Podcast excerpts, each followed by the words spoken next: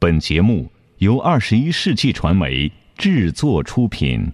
山海如此多娇，引无数英雄竞折腰。数风流人物，还看我是梁东。大家好，我是吴伯凡。两个男人孕育五年，梁东、吴伯凡帮你坐着打通经济生活任督二脉，东吴相对论。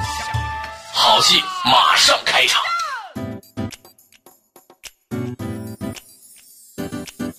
坐着打通经济生活任督二脉，大家好，欢迎收听《东吴相对论》，我是梁东，对面的依然是二十一世纪商业评论发行人吴不凡，老吴你好。大家好，最近发生了一个很有意思的事情，我不是前段时间去参加录那个什么《最强大脑》嘛，然后又有两集呢，因为太忙了就没有去录啊。然后呢，正好呢有一集不去录的那一集呢，你知道有一个来自星星的你的一个电视剧吗？哦，我听说，好像听说过了？我听说最近好多女白领请病假追那个剧，杜教授吧。那一天呢，《最强大脑》节目请他来在现场做嘉宾，就是平常我坐的那个位置旁边那个位置，你知道吧？啊突然在我的身边里面涌出了一百多个女青年，都还可以的，还有点水平的，在我平常认为中等偏上的女青年，你知道吗？突然花痴一样来找我，说要做我的助手。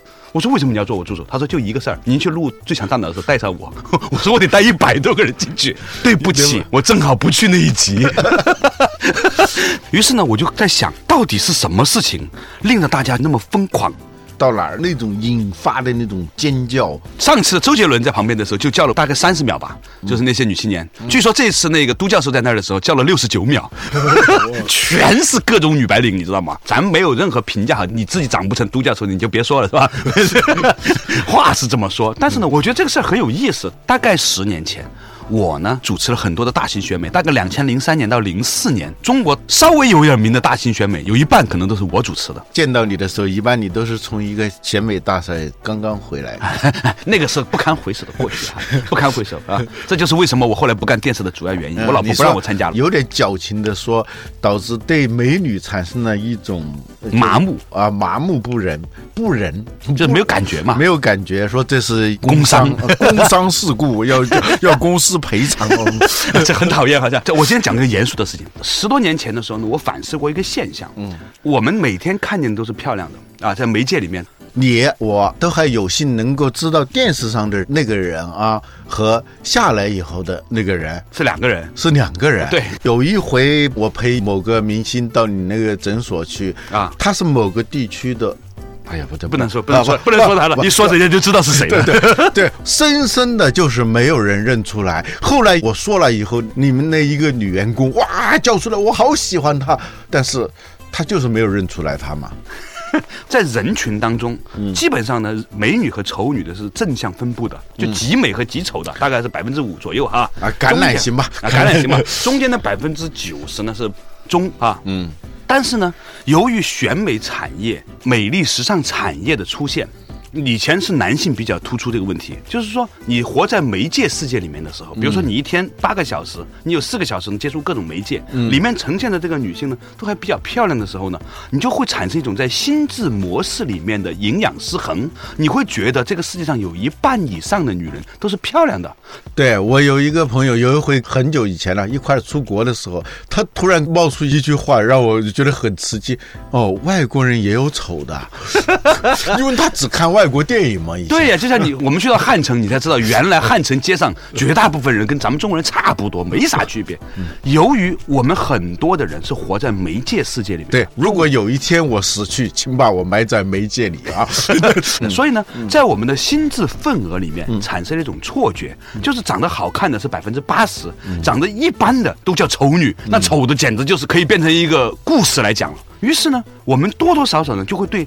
真实生活当中的旁边的人产生一种不满意，这个情况呢，以前只在男性当中有，现在自从由于韩剧，对女青年呢，看到的都是不上班、有钱，而且只喜欢你一个，任何你需要的时候可以马上出现的那么样一个男人，你就会在你的心智模式里面产生一种错觉。对，就很多啊，人类神话思维里头有一种就是组装的思维啊，你说我们的龙。啊。最神圣的动物，啊，是组装出来的。它是组装件嘛，是吧？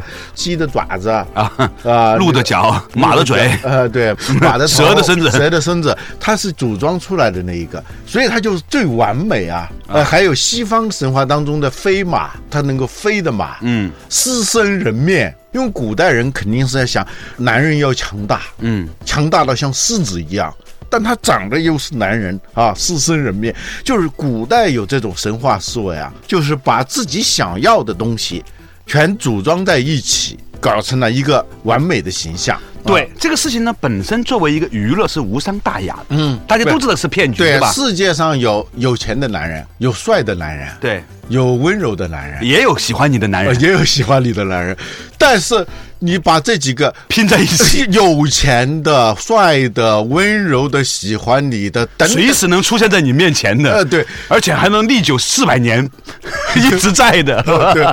这个人我们都知道是假的，女青年看的时候也知道是假的，但是你知道我们的大脑有个特点，经过长时间的暗示之后啊，你会接受。我们以前学传播学的，就是说你反复覆盖、反复覆盖，他就会有意无意的觉得这个东西是熟悉的、认可的了。比如说，为什么广告有用？你可能从来没有买过这个产品，但是呢，这个广告天天在你面前播的时候呢，当有一天你走到这个货架上的时候，你看见这个产品的时候，你就会产生一种我跟他已经见过很多次，我甚至跟他很熟悉的错觉，跟你一毛钱关系都没有的。对，但是你买回来了。所谓的媒介化时代，给我们带来的最大的不幸福的原因，恰好是因为在我们的心智模式里面创造了太多的美好，以至于和我们现实生活中严重比例不失调。嗯现代的营销，它其实是一种制造幻觉，然后逐渐的将幻觉真实化。对呀或者说这个东西也许存在，但它不属于你，它反复的在你面前晃啊晃啊晃啊，你就觉得。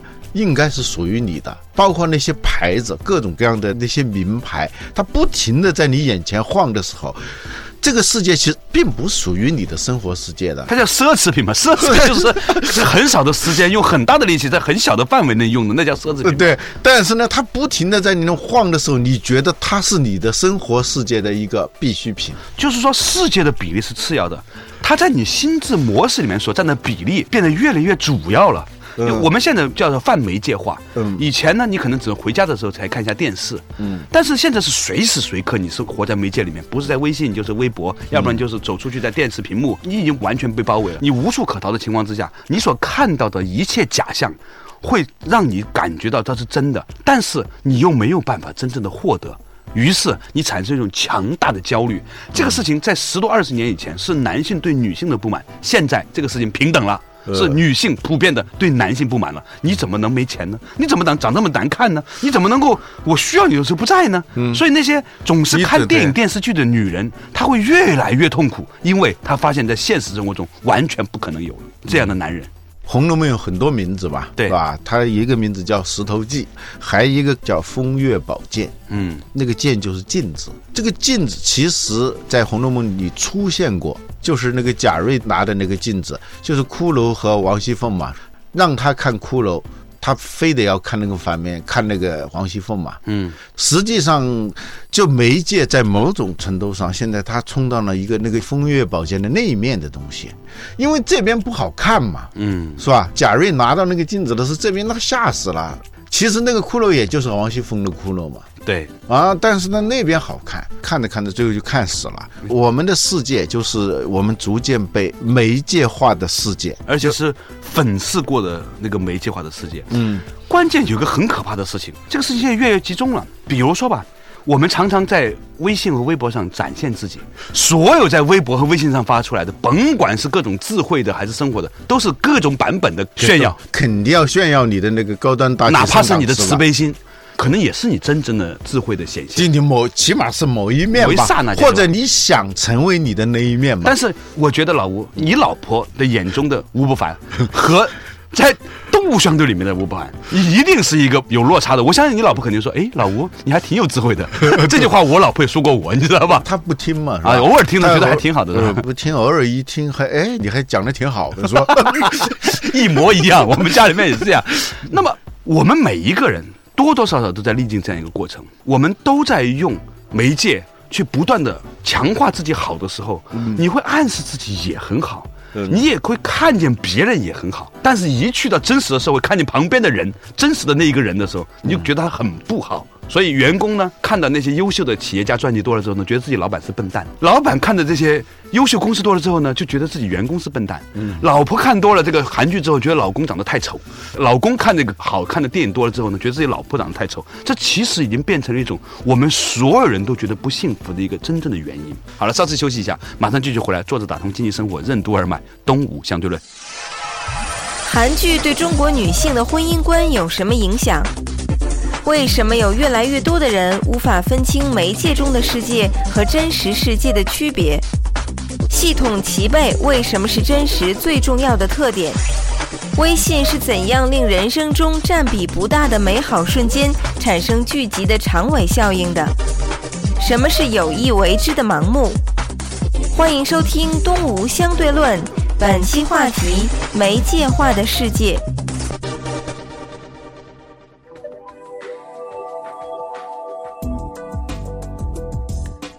作者打通经济生活任督二脉，大家好，欢迎收听东吴相对论。对面的依然是二十一世纪商业评论发行人吴不凡，老吴你好，大家好。今天我们讲到这个话题啊，就是随着越来越多的人的生活已经过度媒介化了，嗯，我们每一个人呢都在媒介里面看到的是比较好的别人和比较好的自己的时候，就会对现实生活中真实的旁人和真实的自己产生一种强大的不满意的焦虑。比如说，现在还有很多女青年是真的不敢照镜子。因为他觉得自己在微博里面的那个我，微信里面的那个我，我是见过无数次的，就是那种拍照吧啊。在吃饭的时候，嗯，一般的就是爱拍那个饭各种菜嘛，是吧？基本很多人上餐馆，一个很大的冲动就是要拍下那些照来晒一晒嘛。吃饭都已经变得不是那么重要了，但是偶尔呢，他也会拍拍照片啊。遇到一个什么明星啊，遇到一个什么他喜欢的人啊，遇到个领导啊，要照那种合照的时候，我几乎无一例外的拍完以后，我怎么这么胖啊？因为他在自己的心灵的美头秀秀里头啊，自己是一个很很清秀的。啊，在各种的有形的美头秀秀里头也是这样。当他偶尔惊鸿一瞥，看到自己的那个真实的我，真实的时候，那个露马脚的我，他有点接受不了。那就不用说看别人了，就他这种参照系，你知道吗？我是特别不讲这种穿戴的，但是有时候也会偶尔到一个很高档的场合里头，发现大家都穿得很光鲜的时候，有一种自惭形秽的感觉。我发现现在大家就是。巨大的剧场，我们的生活就是这么一个东西了。对对对，你看这些微信上这些朋友圈，大家都在表达正面的东西、美好的东西。一上微信便进入派对，对，都是晚礼服，都是多么聪明的儿子，多么慈悲的自我，多么美好的食物，多么有智慧的心灵，全是这个啊！还有天堂美景、美食、美景、美人、美事儿，就美暴力。突然会觉得有一种四面楚歌的感觉。对啊，我的世界为什么这么暗淡啊？这么惨不忍睹，这么悲情啊！对。但是为了自我安慰，偶尔的一两下光鲜的时刻，你要立刻拿去呈现。于是你给旁边的人带来了新的压力。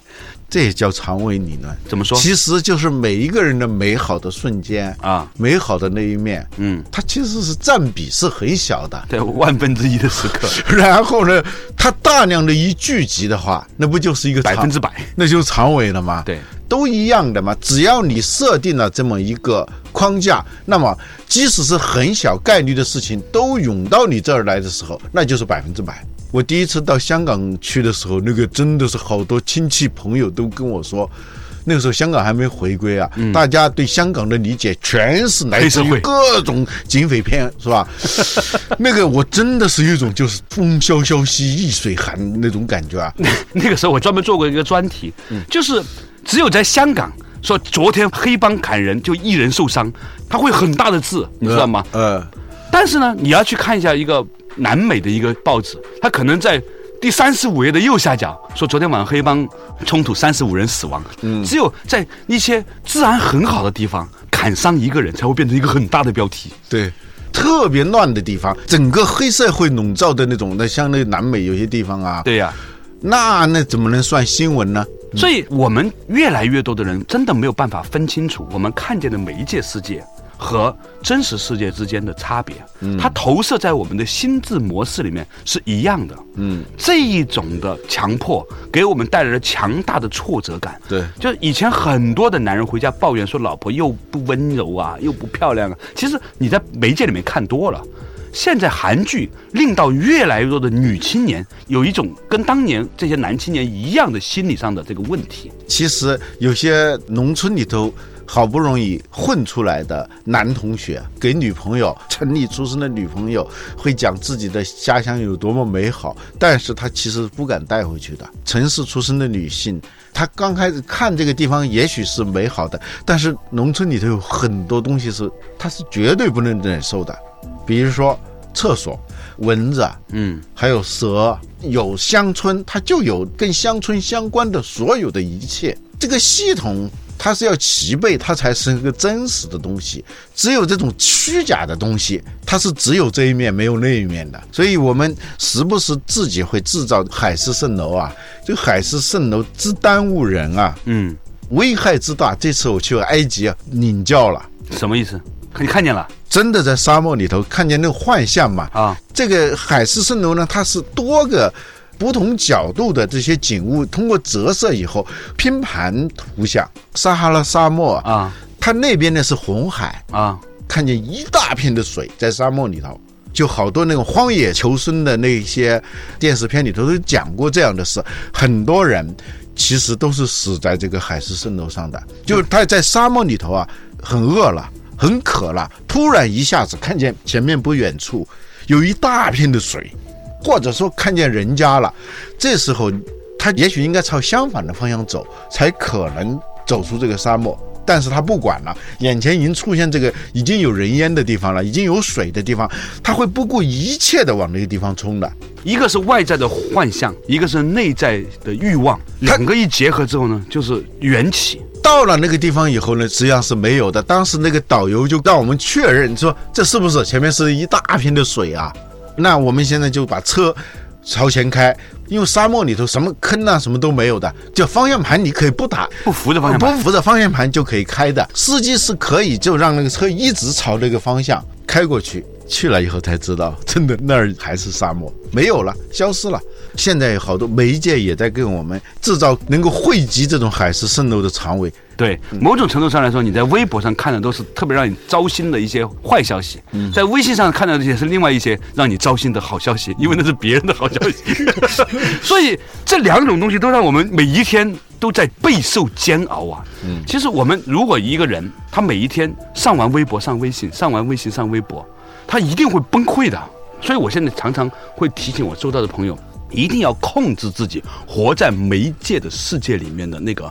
时间量，嗯，否则的话呢，我们很容易就借假修真呐。这个《风月宝鉴》里头这样讲：“假当真是真亦假。”嗯，就是这样的。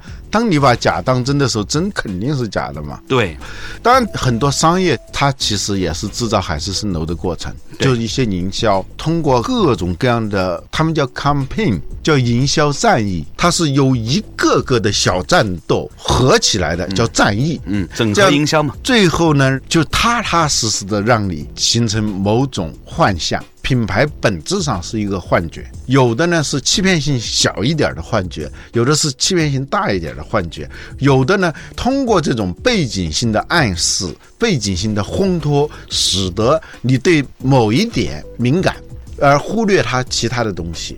叫有一本书叫 willful blindness，就是有意为之的盲目，就故意的让你只对跟自己投脾气的对眼儿的东西注意到。对其他东西完全忽视，在微信圈里头的这种美啊，它会让你对其他的生活当中的其他的丧失感觉。其实有很美好的一些瞬间，它没有办法了，因为那个东西太提纯了。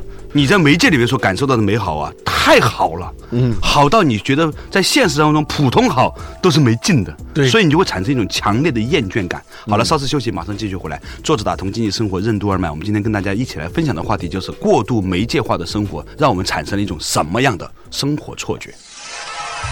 被媒介粉饰过的美好世界，为什么反而容易给人带来挫折感？为什么说以前是世界造就了世界观，而现在是世界观在改变世界？品牌的本质为什么是幻觉？为什么每个人都应该有意识地控制自己生活在媒介世界中的时间？欢迎继续收听《东吴相对论》，本期话题：媒介化的世界。